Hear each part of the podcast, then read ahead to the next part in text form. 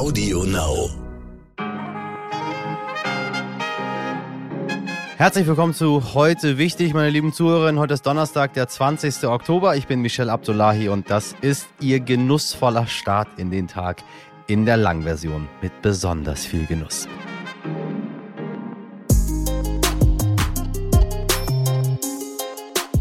Ja, ein bisschen Ingwer, ein bisschen Kardamom, ein Löffelchen Zucker. Die Art, wie Alfons Schubeck seinen FernsehzuschauerInnen das Kochen erklärte, hatte Kultstatus. Eine Lehre bei dem Starkoch war das goldene Ticket in die Sterne-Gastronomie und dann machte er von Gewürzen bis zu Fertiggerichten alles, wirklich alles zu Geld und den Namen Schubeck zur Marke. Und jetzt, da steht er wegen Steuerhinterziehung in München vor Gericht. Es geht um mindestens 2,3 Millionen Euro.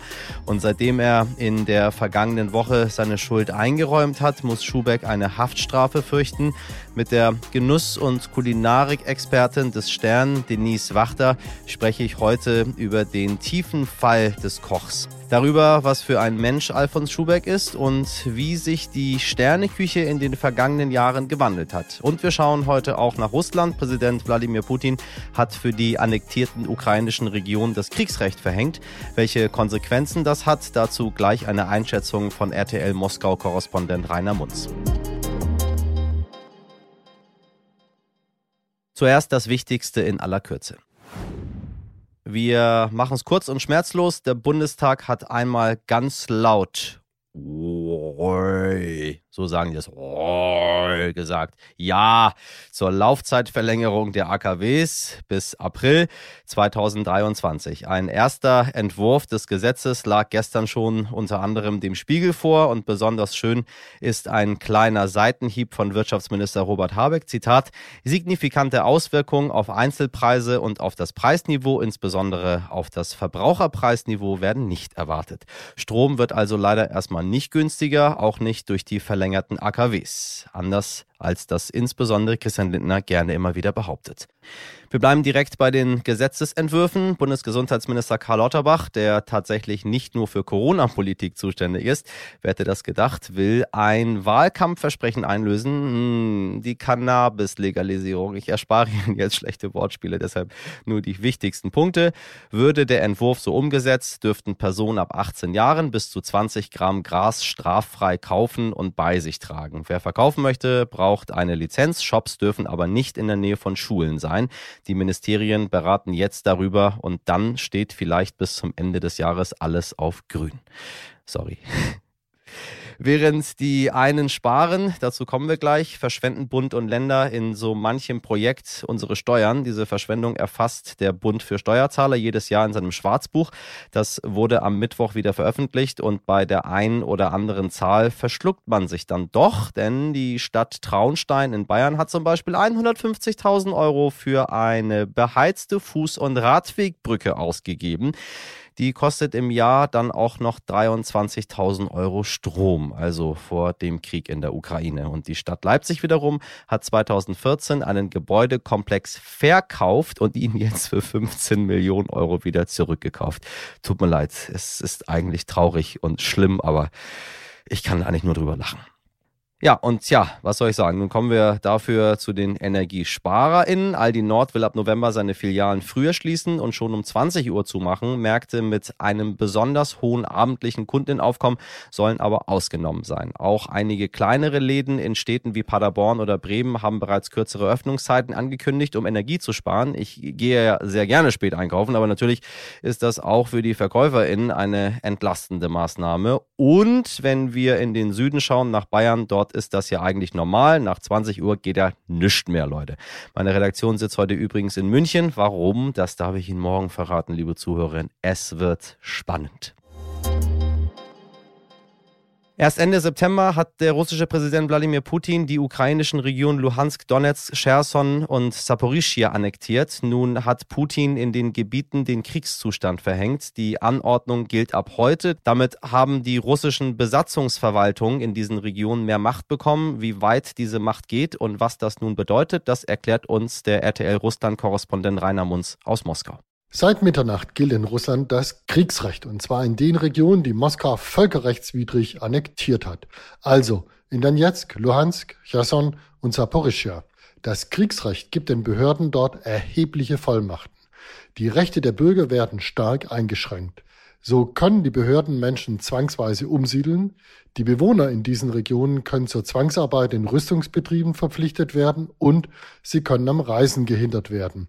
Zudem kann Militärzensur eingeführt werden und private Telefongespräche dürfen abgehört werden. Diese Maßnahmen, so dürften es die russischen Behörden hoffen, könnten auch helfen, die ukrainischen Partisanen in den russisch besetzten Gebieten besser zu bekämpfen. Das Kriegsrecht hat auch Auswirkungen auf angrenzende russische Gebiete. Der russische Menschenrechtler Pavel Tschikow hat darauf hingewiesen, dass ein besonderer Alarmzustand für russische Regionen im Süden und in Zentralrussland erlassen wurde mit dem Ukas von Präsident Putin. Damit werden auch Bürgerrechte beschnitten. Zum Beispiel kann die Freizügigkeit eingeschränkt werden. Man kann sich also nicht mehr frei bewegen, zumindest nicht so frei, wie man vielleicht möchte. Transportmittel wie Lkw oder Geländewagen können für den Ukraine-Krieg beschlagnahmt werden und das Ein- und Ausreisen in diese Gebiete kann ebenfalls beschränkt werden. Eine Beruhigungspille gab es heute aber auch. Kreml-Sprecher Peskov sagte, dass die Grenzen im Zusammenhang mit dem Kriegsrecht nicht geschlossen werden. Bislang hat Moskau den Begriff Krieg vermieden. Der Ukraine-Krieg wurde und wird offiziell spezielle Militäroperation genannt. Jetzt verhängt der russische Präsident Wladimir Putin in den besetzten ukrainischen Gebieten, die aus Moskauer Sicht zum russischen Staatsgebiet gehören, das Kriegsrecht. Damit wird der Ukraine-Krieg auch im offiziellen Sprachgebrauch zum Krieg. Der russische Politikexperte und Kreml-Kritiker Abbas Galyamov hat es so formuliert. Bislang gibt es keinen Krieg, aber jetzt gibt es ein Kriegsrecht. Dass Moskau jetzt das Kriegsrecht verhängt, das kann man auch als offenes Eingeständnis verstehen, dass Russland im Ukraine-Krieg die Kontrolle verliert. Vielen Dank, Rainer Munz. Wir reden seit Monaten über den Ukraine-Krieg, die Energiekrise, Corona. Deshalb haben wir uns heute entschieden, mal über etwas ganz anderes zu sprechen. Und ganz ehrlich, Ablenkung tut auch mal gut. Es geht heute um Genuss, die Sterneküche. Und es wäre ja sonst alles viel zu schön, um wahr zu sein, Steuerhinterziehung. Jetzt haben Sie vielleicht schon einen Namen im Kopf, liebe HörerInnen. Aber Für dich. Danke. Es gibt Leute, die brauchen etwas länger, bis sie Geschmack empfinden. Ja. Es ist Alfons Schubeck. Es sind Sätze wie dieser, den er einmal zu Markus Lanz bei Lanz kocht im ZDF gesagt hat, die den Starkoch in der deutschen Küchenlandschaft legendär gemacht haben. Küchengott, Urbayer und, wie er nun selbst über sich gesagt hat, eher kein guter Geschäftsmann. Wobei, wer mit Nudel, Wasser, Salz und Erotik-Curry Millionen macht, der hat sein Geschäft eigentlich, würde ich doch sagen, schon ganz gut verstanden. Ich meine, ganz ehrlich, Nudel, Wasser, Salz. Ja, nur sauber versteuert hat er sein Geld eben nicht. Und die Art, wie Schubeck in seinen Restaurants Einnahmen verschleiert haben soll, zeigt ihn ehrlich gesagt als ziemlich gerissenen Betrüger. Der Sternekoch ist tief gefallen. Vor dem Münchner Landgericht hat er vergangene Woche seine Schuld eingeräumt in einem Gerichtsverfahren, das den Namen von Schubecks Lieblingszutat trägt, der Ingwerprozess. Er lässt den Sternekoch vor den Trümmern seiner Karriere zurück. Oh Mann, es ist schon traurig, aber ich meine, Steuerhinterziehung wissen wir, es ist kein Kavaliersgericht. Delikt. Sie wissen, was ich meine. Also, mit der Genuss- und Kulinarikexpertin des Stern, Denise Wachter, spreche ich jetzt über sein Leben, sein Scheitern und über die Entwicklung der Sterneküche. Hallo Denise, ich grüße dich. Hallo Michelle. So, heute, äh, wir bleiben in der großen Genuss- und Kulinarik, aber heute ganz anderer Genuss und ganz andere Kulinarik. Ähm, geht um Herrn Schubeck. Mit einem bitteren Beigeschmack. Richtig, richtig, richtig.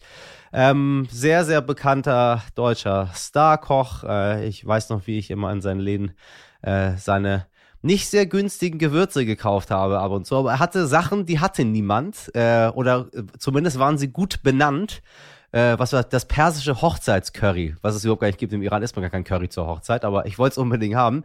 Ähm, jetzt steht Herr Schubeck vor den Trümmern seiner Existenz. Bevor wir mal hinkommen, was er angestellt hat, was ist das eigentlich für ein Mensch? Der Alfons. Also ich komme ja gebürtig auch aus Bayern und äh, mich hat Alfons Schubeck natürlich schon von klein auf begleitet und habe ihn immer im Fernsehen gesehen, wie er da gekocht hat und gebrutzelt und fand das natürlich sehr, sehr spannend, weil ich mich ja später dann beruflich auch in diese Richtung zumindest entwickelt mhm, habe. Mhm. Und äh, meine Oma hat ihn auch immer sehr gern geguckt, weiß ich noch, den Alfons und hatte auch seine sehr spannenden Gewürzmischungen ähm, in ihrem Regal stehen. Der Schubeck ist ein sehr, sehr guter Koch, aber kein guter Kaufmann, kein guter Geschäftsmann, was man eben heute auch an, an dem Prozess sieht, äh, in dem er verwickelt ist. Aber ähm, die Liebe zur Küche hat er von seinem Adoptivvater, er wurde adoptiert, er hieß ähm, früher Alfons Karg, wurde dann zu Alfons Schubeck und ähm, eben der Herr Schubeck, der Sebastian, äh, hatte eine Dorfgaststätte, das Kurhaus Stüberl in Waging am See bei München in der Nähe. Und der hat ihm gesagt, er soll doch Koch lernen. Das wäre mhm. doch eine gute Ausbildung. Ja. Und hat ihm quasi die Liebe zum Kochen beigebracht. Und dann ist er erstmal auf äh, Wanderschaft gegangen, wie man das eben macht als Koch, ist in Paris äh, die Grand Élysée entlang geschlendert und hat da an alle möglichen äh, Türen geklopft, um da eben einen Praktikumsplatz zu ergattern und hat äh, dann bei Eckhard Witzigmann gelernt, der mhm, ja auch als die Koch-Koryphäe ja. steht und ähm, Schubeck hat jetzt im Gerichtsverfahren auch gesagt, er hat sich anscheinend 33 Mal bei Witzigmann beworben, bis er da einen Platz ergattert hat, einen Ausbildungsplatz in der Aubergine in der damaligen. Ein sehr ehrgeiziger Mann. Ähm, Ton Absolut. in der Küche ist rau, das wissen wir. Man muss immer wieder, immer wieder ran, immer wieder ran. Keine Überraschung. Äh, du hast aber auch mit ehemaligen Mitarbeitern von Schubeck gesprochen, ähm, die irgendwie die Zeit in der Küche mit dem Starkoch in sehr bitterer Erinnerung haben und hatten. Was ist genau. da passiert? Ich habe mit ähm, vor einiger Zeit ein Interview geführt mit Thomas Six, der war ähm, Azubi bei Schubeck, ähm, damals im Kurhausstübel, als es schon ähm, einen Stern getragen hatte. Und das war quasi, wer wirklich in dem Bereich erfolgreich sein möchte oder auch eine Karriere machen möchte, der muss quasi in die Sterne-Gastronomie. Und das war das goldene Ticket für die Sterne-Gastronomie. Hast du bei Schubeck gelernt, standen dir danach auf jeden Fall sehr viel mehr Türen offen, als wenn man woanders hingegangen wäre. Mhm, mhm. Und der hat ihn, aber es war natürlich auch eine andere Zeit und das sagen halt auch viele Kochkollegen in den 80ern, in den 90ern, der Ton war rau. Es wurde geschrien was äh, Gordon Ramsay immer noch irgendwie in seiner Hell's Kitchen verherrlicht, dass man eben schreien darf, was absolutes No-Go ist, übrigens, äh, meine Meinung, war halt bei Schubeck, ähm, ja, Alltag. Mobbing, Ausbeutung, das sagt Thomas Six, das war seine subjektive Empfindung und ähm, ja, man hat schon darunter gelitten, aber man hat es halt durchgezogen, weil man wusste, wofür es gut ist. Ich meine, wenn wir mal auf, auf die Steuerhinterziehung zu sprechen kommen. Mal, mal ganz langsam. Wenn jemand mehr als zwei Millionen Euro Steuern hinterzieht, dann muss der ja auch ein paar Millionen eingenommen haben. Ja. Ähm, er hat ja selber gesagt, er war kein guter Kaufmann. Ja. So, er muss ja jetzt nicht irgendwie der BWLer vom Herrn sein, aber wieso ist er so abgestürzt dann? Er hat gesagt, er hat ja keine Luxusgüter, er hat kein Fable für teure Uhren, er hat sich irgendwie nichts Großartiges geleistet, er wollte das Studium seiner Kinder finanzieren. Genau. Also das habe ich ihm erst auch geglaubt. Weißt du? Ja, man weiß es nicht, ne? Es ist ja alles natürlich spekulativ. Also Schubeck hat letzten Mittwoch gestanden, dass er ja Geld aus seiner Kasse genommen hat und äh, damit finanzielle, er, also Zitat, er habe finanzielle Löcher gestopft und meine Kinder in ihre Ausbildung unterstützt. Er hat quasi seinen vier Kindern das Studium finanziert, was er selber nicht haben durfte, weil seine Eltern sich in, der, in den 50er Jahren dazu entschieden haben, ein Haus zu bauen und eben nicht das Studium ähm, des Sohnes zu finanzieren. Das sagt er. Super ehrbar, by the way. Aber das kostet jetzt nicht mehrere Millionen Euro. Also wir bilden alle irgendwelche Leute irgendwo aus und wissen, also ich glaube nicht, dass meine Ausbildung jetzt meine Eltern so viel gekostet hat, dass sie hätten zwei Millionen Euro Steuern hinterziehen können, um dann auch noch meine Ausbildung zu finanzieren. Ja. Also was ist da los? Also es sind 2,3 Millionen Euro. Äh, das hat die Staatsanwaltschaft äh, herausgefunden. Das hat er hinterzogen. Das hat er gestanden. Er sagt aber, er ist für alles selbst verantwortlich. Er sagt, es waren keine Dritten am Werk. Aber ähm, weißt du auch, wie er die hinterzogen hat, die Steuern? Das hat er auch gestanden, was ich äh, eigentlich ja schon wieder ganz äh, witzig finde wäre es nicht äh, so dramatisch. Sein langjähriger IT-Berater hat ihm einen USB-Stick gebastelt, also ein Tool, das er quasi in seinen privaten Computer stecken kann und da dann quasi auf die Abrechnung des Tages zugreifen kann und dann ganze äh, Tische rauslöschen kann und eben das Geld einsacken, sozusagen. Das hat er gemacht und das hat er mehrfach gemacht. Aber anscheinend, was Herr Schubeck auch sagt, dass es nicht einen von diesen USB-Sticks gab, sondern am Ende vier, dass er mal welche verloren hat. Und die Richterin äh, kann auch feststellen, dass an dem Tag, also dass es gab auch die Daten dazu und an dem Tag, als Schubeck zum Beispiel nicht im Laden war, wurde das auch gemacht. Aber niemand weiß, wer es war. Schubeck hält sich da auch bedeckt, beziehungsweise sagt nichts darüber. Ich meine, das ist Betrug äh, im, im, im wahrsten Im Worte des Sinnes. Ne? Das, da können ja. wir uns nicht irgendwie, äh, er wusste ganz genau, was er da getan hat.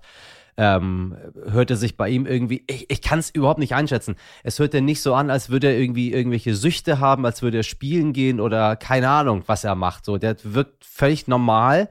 Äh, auch was er von sich gegeben hat, hat, wirkte irgendwie völlig normal. Und auf der anderen dachte ich mir, sorry, aber wenn jemand so viel kriminelle Energie in sich hat, ganz genau weiß, was er da tut, Millionen von Steuern hinterzieht, Millionen eingenommen haben muss. Alter, wo, wann, wie? Und als ich dann noch gelesen habe, dass der in den 90ern schon mal wegen Steuerhinterziehung mhm. angeklagt worden war und auf Bewährung dann quasi äh, nicht ins Kittchen gekommen ist, mhm. da dachte ich mir so, hm, hm, hm, jetzt weiß ich gar nichts mehr. Er ist ja ein guter Redner, ne? Er ist halt auch ein Entertainer. Das sieht man ja jetzt auch an dem Gerichtsverfahren. Er fängt dann an, über die Geschichte des Ingwers zu sprechen, der, der ihm ja heilig ist, dieses Gewürz. Genauso wie die obligatorische Prise Zucker, die immer äh, mit in seinen Gerichten sein muss. Man weiß es nicht. Man kann einfach nur spekulieren und das machen wir hier nicht. Ich meine, er hat alles zu Geld gemacht, was man zu Geld machen kann, ne? Gewürze haben wir drüber gesprochen, Fertiggerichte genau. im Supermarkt gab es, äh, Erotik, Paprika, gewürztes Nudelwasser. Das Nudelwasser, ähm, Salz. So, ne? Nudelwasser, Salz, Salz Nudelwasser, Nudelwasser, ja. Salz. So, also wenn er sagt, ich bin ein schlechter Geschäftsmann, muss ich sagen, hm, also ganz so doof ja. bist du nicht. Äh, wie lange gesagt, Ausverkauf seines Namens, ne? Er hat halt ein Unternehmen ans andere gereiht. Der hat eine Kochschule, ein Eventtheater, zwei Restaurants, eben das Orlando und die Südtiroler Stuben und darum geht's eben bei der Steuerhinterziehung. Er hat einen Eisladen, er hat sieben Gewürzläden, er hat einen Catering-Service und war ja langjähriger Koch auch für den FC Bayern, für die Auswärtsspiele, Champions League und so weiter und so fort. Also der hat sich da schon ein riesiges Imperium aufgebaut. Ich weiß nicht, ob du mal am Platzl warst in München. Nee. Das ist ja quasi sein Revier, deswegen nennt man ihn ja auch den Platzlhirsch, weil das halt alles komplett zugepflastert war mit seinen Läden für die er dann aber auch äh, zu Corona-Zeiten zum Teil Insolvenz angemeldet hat. Also ich weiß gar nicht mehr, ob die offen sind. Ich war seitdem nicht mehr da. Aber ja, ist ein riesiges Imperium und vielleicht ist ihm das auch zu Kopf gestiegen und dann ist er irgendwann gefallen. Du hast es angesprochen, er hat sich gerne mit Promis äh, umgeben, auch mit besagtem Uli Hoeneß, äh, dem äh, ähnliches passiert ist. Äh, in einer ein bisschen höheren Dimension noch als bei Herrn Schubeck, muss man noch dazu sagen, aber ähm, ähnliches, äh, gleicher Ort, gleiche Sache. Äh, erwartet Schubeck ein ähnliches Urteil? Also Schubeck sagt, und das ist auch ein Zitat, mir ist bewusst, dass mir Gefängnis droht. Und bei 2,3 Millionen sollte sich das auch noch erhärten. Ab einer Million und das ist ja, geht aus einem Urteil des Bundesgerichtshofs in Karlsruhe hervor, dass ab einer Million in der Regel eine Freiheitsstrafe ohne Bewährung droht. Also ja, wird das, er hat ein Teilgeständnis abgelegt, vielleicht kommt ihm das noch zugute, aber ich vermute, dass ihm Gefängnis drohen wird. Sag mal, wie ist das überhaupt rausgekommen alles? Gute Frage. Das habe ich irgendwie nie irgendwo, nee. äh, ich habe es nie irgendwo gelesen. Ich habe es auch, ich habe versucht, das äh, herauszufinden. Ähm, also jetzt äh, nicht, äh, indem ich das kurz gegoogelt habe, sondern indem ich das vernünftig recherchiere. Weißt du auch ja. nicht, ne? Ich weiß es auch nicht, aber ähm, man weiß zum Beispiel, seit 2017 soll er keine Geschäftsberichte mehr vorgelegt haben und das Aha. verstößt äh, gegen die Offenlegungspflicht. Und vielleicht sind sie dann hellhörig geworden und haben dann mal angefangen zu graben. Paul Bocuse hat mal gesagt, äh, ich koche nicht mehr, ich trinke Champagner und zähle das Geld. Der große, große Starkoch, der große Paul Bocuse. Ähm, beschreibt das das Leben letztendlich ein wenig der Star-Köche und Köchinnen heute? Ah, ich würde sagen, das ist, Bocuse zählt ja auch zu dieser älteren Generation. Ich glaube, das ist auch wirklich eine Generationenfrage. Wenn ich jetzt denke an, an Fernsehköche wie Tim Melzer, Tim Raue, Cornelia Poletto, das sind ist ein anderer Schlag Mensch. Die haben zwar auch diese komplette Ausbildung hinter sich, die wahrscheinlich auch ein Schuhbeck hinter sich hat, aber die sind jetzt einfach in, in einer anderen Welt auch, auch in einer anderen Gastrowelt. Das ist ja. offener. Ähm, es wird nicht mehr so viel geschrien, es wird immer noch viel geschrien und es herrscht immer noch Missbrauch und Mobbing und Sexismus in der Küche, das ist ganz klar. Aber ich würde sagen, vielleicht nicht mehr in dem ganz großen Stil, wie es in den 80er, 90er gang, gang war. Da hat sich auch niemand getraut, einen Schuhbeck anzugreifen. Das wäre ja sowieso im Sande verlaufen, weil er einfach dieser große Küchengott war. Ich habe äh, Cornelia Poletto gerade bei mir in meiner Sendung im U-Boot drin gehabt. Also liebe Leute, äh, wenn ihr reingucken wollt, ist noch in der Mediathek, in der ARD, könnt ihr euch äh, angucken, äh, sage ich, weil ich total begeistert äh, war und bin äh, von dieser von dieser wahnsinnig tollen Frau ähm, die einmal erklärt hat, wie man das auch anders machen kann. Und dann dachte ich mir, hm, wir brauchen mehr Star-Köchinnen, denn Star-Köche, weil dann Absolut. läuft das Ganze doch äh, ganz schön anders. Und das hat ja. mich irgendwie völlig, äh, völlig begeistert. Also ich war, dachte ich mir so, wow, geil. Und Poletto ist auch ein Phänomen. Ich habe sie auch äh, vor einigen Wochen getroffen. Es wird demnächst auch ein äh, Special zu ihr geben im Stern, schon mal so als kleine Vorankündigung. Oh, sehr gut. Okay. Cross-Marketing at its best. genau. Ich habe sie auch gefragt, dass sie immer noch hier ist auch und dass sie immer noch ähm, ne, diesen Stand hat und auch als Frau, weil die Branche ist einfach hart. Ist hart. Wenn ja. man äh, Familie haben will, ist es eigentlich nicht vereinbar. Und sie hat auch gesagt, ja, man muss sich durchbeißen. Wenn, wenn man Familie hat, dann wird das schwierig, vor allem immer als Frau. Aber sie versucht zum Beispiel die Frauen auch zu fördern in ihren, in ihren Restaurants, in, in ihrem Unternehmen. Und das sind langjährige, sehr loyale. Mehr Frauen. Ich glaube schon, es sind mehr Frauen als Men Männer und es sind langjährige, sehr loyale Mitarbeiterinnen. Und das sagt halt schon einiges. Denise, ich danke dir sehr für das Gespräch. Ich danke dir. Mit dem finalen Gerichtsurteil könnte es noch ein bisschen dauern. Da Schubeck aber ein Geständnis abgelegt hat, kommt der nächste wichtige Gerichtstag schon nächste Woche Donnerstag am 27. Oktober. Wir bleiben selbstverständlich für Sie dran, knietief, liebe Leute. Heute nicht ich. Ende September wurde Silvio Berlusconi 86 Jahre alt. Sie erinnern sich vielleicht, das ist der Mann, der schon viermal Ministerpräsident in Italien war. Äh, übergangsweise auch mal Außen-, Gesundheits- und Wirtschaftsminister. Präsident des Fußballvereins AC Mailand war er auch und mit 7,7 Milliarden Euro soll er auch noch einer der reichsten ItalienerInnen sein. Genau dieser Berlusconi, aktuell übrigens EU-Abgeordneter, was für eine Karriere, wurde zu seinem Geburtstag nun reich beschenkt. Es gab 20 Flaschen Wodka und einen, Zitat, süßen Brief. Nun wäre uns das hier eigentlich gar keine Meldung wert gewesen, wenn der Absender dieses süßen Briefs und des bestimmt ganz hochwertigen Wodkas nicht so prominent und sagen wir mal aktuell in aller Munde wäre, denn das süße Geburtstagspaket ganz bestimmt verziert mit lustigem Geschenkpapier, Schleifen und Aufkleber, kam selbstverständlich vom russischen Präsidenten Wladimir Wladimirovich Putin himself. Außerdem schrieb Putin Berlusconi auch noch, dass er der erste seiner besten fünf Freunde sei. Ach, ist das schön. So eine herzliche, innige Freundschaft und wir dachten schon, Putin sei komplett isoliert und habe gar keine Freundinnen. Tja, und jetzt frage ich mich, wer sind eigentlich die anderen vier Superhomies von Wladimir? Das alles haben wir nun erfahren, weil die Nachrichtenagentur La Pressa einen Tonmitschnitt von Berlusconi veröffentlicht hat. Der 86-Jährige hat eine Rede vor seinen ParteikollegInnen von Forza Italia gehalten und die wurde dann heimlich aufgezeichnet. Er hat, Zitat, die Beziehungen zu Präsident Putin wieder ein bisschen aufgenommen. Tja, so sehr, dass er nun auf einmal zu dessen besten Freund geworden ist. Diese Nähe sorgt für Unmut, denn wie entschlossen kann die neue Rechtskoalition gegenüber Russland überhaupt auftreten? wenn beim kleinen Partner Forza Italia Putins bester Freund sitzt. Als Antwort gab es von Silvio Berlusconi an seinen Freund Putin übrigens auch ein Paket mit Lambrusco-Wein und einem ebenfalls ganz, ganz zuckersüßen Brief. Ach, mir hat es ein bisschen auch den Tag verschönert.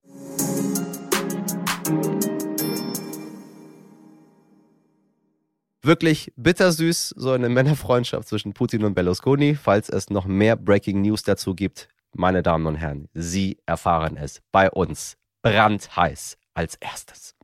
Das war's für heute wichtig. Allen, die schon an unserer heute wichtig Umfrage teilgenommen haben, sage ich schon jetzt vielen, vielen lieben Dank. Und für alle anderen, schauen Sie doch gerne mal in die Folgenbeschreibung. Dort finden Sie den Link dazu. Und Sie wissen, Ihre Fragen, Anmerkungen, was auch immer, können Sie uns immer gerne schicken an heute wichtig In der Redaktion waren heute meine besten Freundinnen Mirjam Bittner, Dimitri Blinski, Laura Chapo und Carla Wöllner. Produziert wurde diese Folge von Lia Wittfeld. Und wie die Reihenfolge ist, das sage ich Ihnen nicht. Am Freitag hören Sie mich wieder ab 5 Uhr. Wie immer, haben Sie einen schönen Donnerstag, machen Sie was draus. Ihr Michel Abdullahi.